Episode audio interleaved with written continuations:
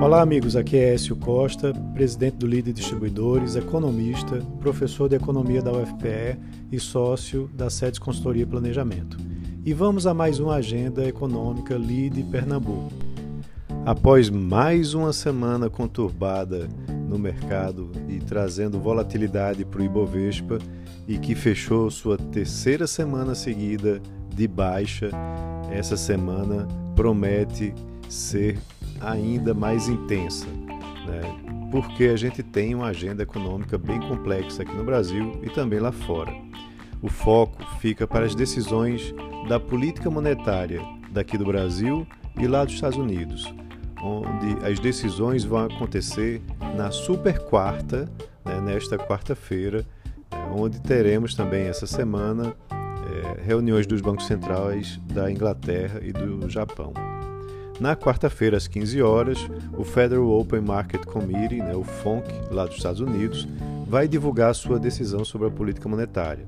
Expectativa que fique mantido no patamar de 0% a 0,25%, mas, claro, com atenções importantes se voltando sobre o ritmo de redução daquele programa de compra de ativos pela Autoridade Monetária Americana que está atualmente na ordem de 120 bilhões de dólares por mês. O Fed deve manter sua visão de inflação temporária e que a recuperação econômica ainda não está completa, né? o que vai sustentar a expectativa de uma retirada gradual desses estímulos, começando mais no final do ano. A inflação consumidor americana veio abaixo do previsto, né? ajudando né, a visão de que a política seguiria é, acomodatícia por mais tempo. Na última quinta-feira, porém, as vendas do varejo vieram fortes, né, recolocando na mesa é, uma expectativa de que tem um aperto vindo aí pela frente. Às 15h30, Jerome Powell, que é o presidente do Fed, vai fazer um discurso, né, e aí muitos investidores vão acompanhar de perto. Depois do fechamento do mercado, a partir das 18h30, teremos a decisão de juros do Copom, né, do Comitê de Política Monetária do Banco Central, que deve aumentar a Selic dos atuais 5,25% ao ano para 6,25%, um ponto percentual. Tá? Isso já é mais ou menos um fato é, consolidado dentre os analistas. É, vale lembrar que a curva dos contratos de juros futuros chegou a precificar uma alta acima de 1,25 pontos percentuais, após o IPCA superar as expectativas né, no mês de agosto. Falando sobre inflação, na sexta-feira teremos a divulgação do IPCA 15, que deve ter ainda mais pressão, empurrando o IPCA 15 para próximo dos 10% ao ano, principalmente puxado por alimentos no domicílio.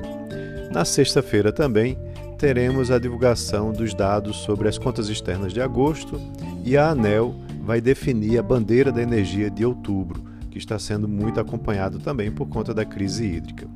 Já na, hoje, na segunda-feira, teremos a segunda prévia de setembro do, do IGPM, divulgado pelo, pela FGV, com expectativa aí de desaceleração por conta de menor pressão de preços agrícolas e do minério de ferro.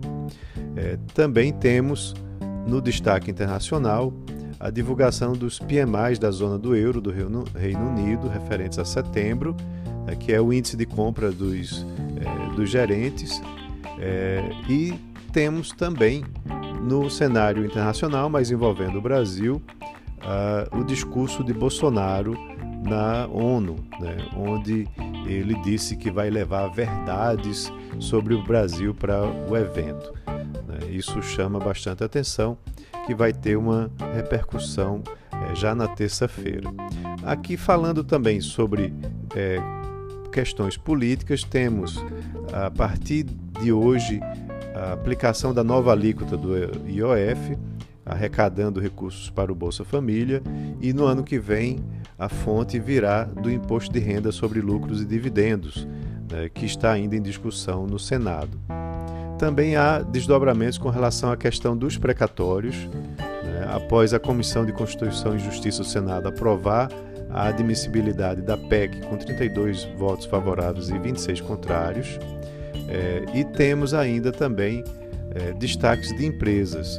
né, quando a TOTUS e a Vamos vão definir o preço por ação de suas ofertas nas, na terça e na quinta, respectivamente. É, teremos já hoje as ações da Ering deixando de ser negociadas após a aprovação da combinação de negócios entre o Grupo Soma né, com a própria Ering. Então é uma semana bastante agitada, como eu mencionei. Um abraço a todos e até a próxima.